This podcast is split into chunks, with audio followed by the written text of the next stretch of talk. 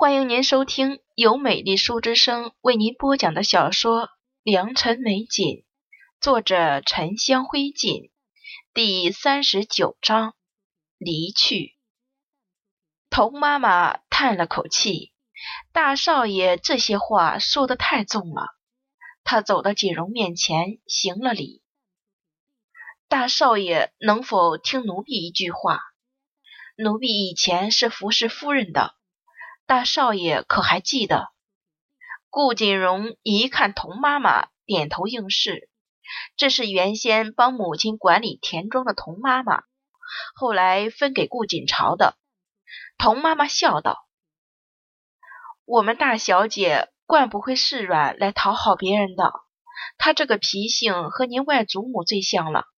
但是大小姐不说，却不是因为她心里不在乎。”只是他的性格比较要强而已。顾锦朝的哭确实震慑到了顾锦荣，比顾锦朝骂他几句、说他几句管用多了。他甚至感觉到心里些微的心痛。也许正是血脉相连的影响，顾锦荣的声音平静了一些。童妈妈，我也并非存心惹他伤心。只是长姐她有时候做的一些事，确实太过分了一些。那个丫头刘香，童妈妈道：“您肯定是听二小姐说了这件事的。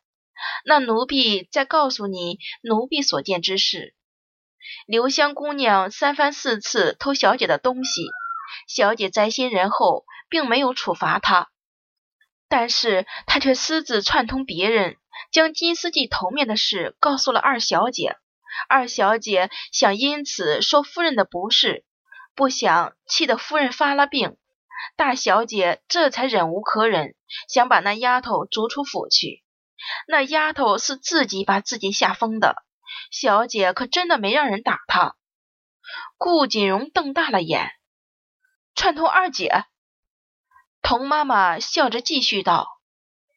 您二姐可是深藏不露的，大少爷聪慧，回去仔细一想，便能清楚了。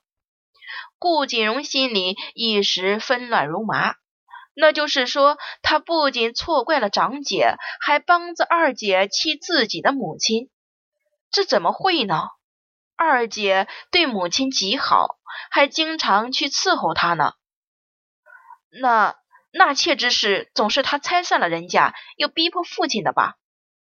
童妈妈摇头道：“罗姨娘家是太和县罗家，她祖父是太和县县征。听说小姐想找她孙女送到咱们府，亲自就把罗姨娘原来的婚事给退了。罗姨娘根本没和她这个姻亲见过面。何况，如果老爷真不想纳妾，谁又能勉强他呢？大少爷也真不该为这件事生大小姐的气。大小姐这也是为了你的。顾锦荣觉得莫名其妙，他做这些事不就是想报复二姐吗？童妈妈继续解释道：“大少爷，您想想，要是只是单纯的想纳妾，大小姐又何必从太和这么远的地方把人找回来呢？”他就算是七二小姐，也没必要和宋姨娘针锋相对。您说说，要是夫人真有什么不测，宋姨娘又生下庶子，是不是会被扶为继室？到那个时候，您岂不是就有一个嫡出的弟弟了？宋姨娘为了这个孩子，肯定会对您做很多事的。顾锦荣脸色数变，他毕竟年龄不大。看不透其中的原委，但是童妈妈说的这些话确实合情合理。他有些犹豫，但是宋姨娘和二姐平时待我好，就算宋姨娘成了父亲的继室，那她也是同样。话还没说完，他自己就觉得自己愚蠢了。宋姨娘怎么可能对她不好呢？他可是顾家唯一的嫡子，但是他要是生了庶子，那可就不好说了。我，童妈妈，你叫顾锦朝出来，我当面问问他是不是如此。顾锦荣心里还是犹豫的。童妈妈笑着摇头：“您这么说，大小姐，她还想见你吗？”他走到大炕边，拿起锦朝刚做好的护膝，递给顾锦荣：“大少爷收下这个，这是小姐给您做的，说怕倒了春寒，您在大兴读书会冻着。”顾锦荣拿着这块软和的护膝，手不自觉捏紧了。他刚才是在帮他做这个东西吗？上面绣的喜鹊、元宝都十分好，针线密密的，喜鹊活灵活现。他刚才那么狠毒的说他，顾锦荣倒抽了一口冷气，觉得自己从头到脚都透着寒意。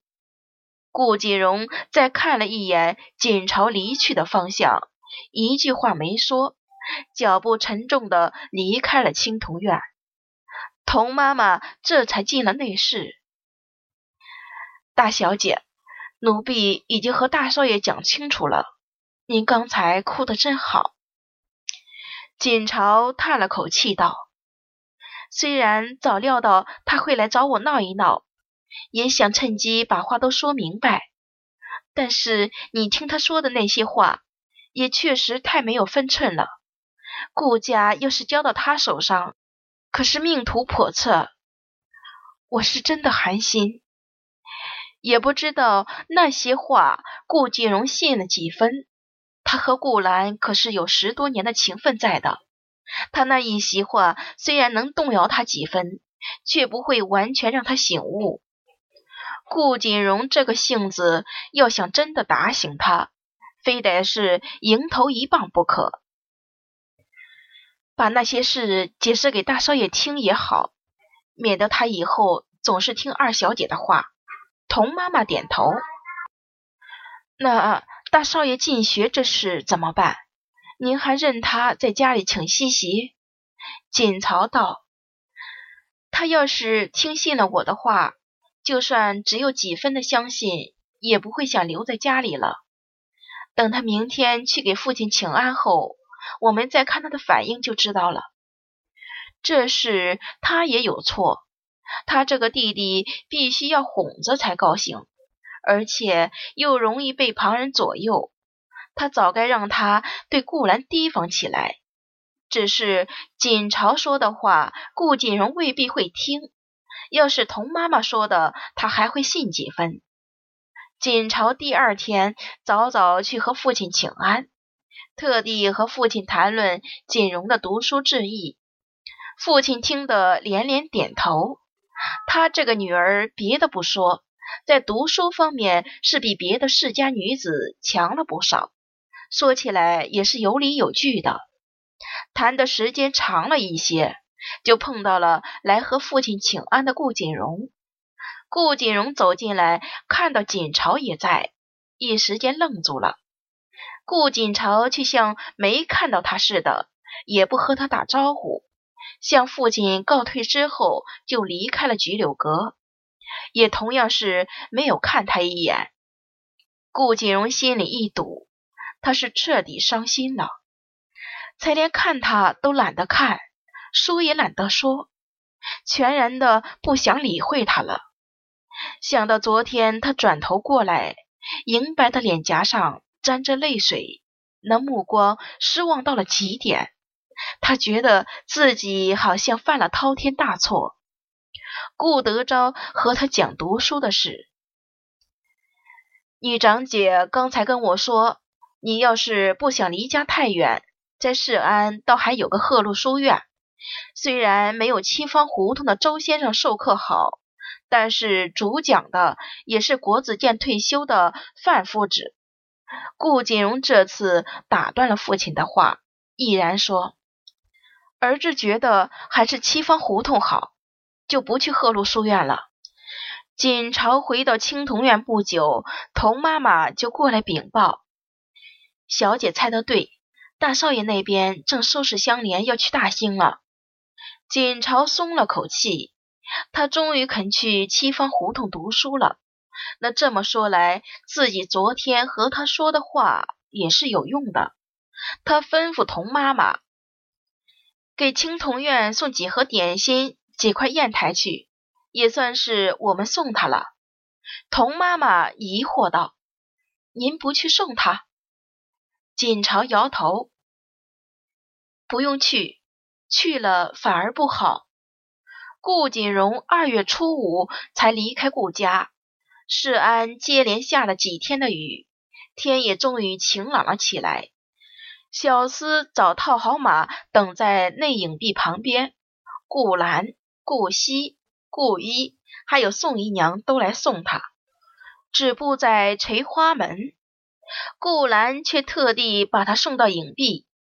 他穿了一身簇新的竹青色行绸直多。遍寻都没有看到顾锦朝，站在轻微小油车面前踌躇了一会儿。锦荣是在等长姐来吗？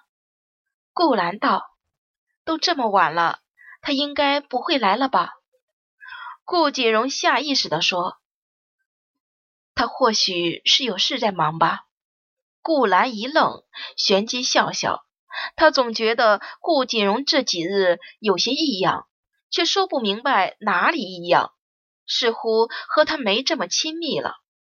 那日顾锦荣去找顾锦朝，听说是大闹了一场，但是现在青铜院没有他的人，上到有品节的丫头，下到粗死的婆子，个个都是嘴巴死紧撬不开的。顾锦荣也没有找他问话。也不知道那日他们究竟说了些什么。想到这里，他又柔声道：“你还不走？晌午之前可就到不了大兴了。我给你备的笔墨纸砚带走了吗？”顾锦荣点点头，又仔细看着顾兰。他笑得温和宁静，和自己记忆里的样子没什么区别。他真的想挑拨自己和锦朝的关系吗？真的想让自己变成一事无成的富家公子，他却又不太确定。对着顾兰，还是不自觉的温和下来，道：“那我走了，二姐要保重自己。”顾兰点点头，马车嘚嘚踏出了门。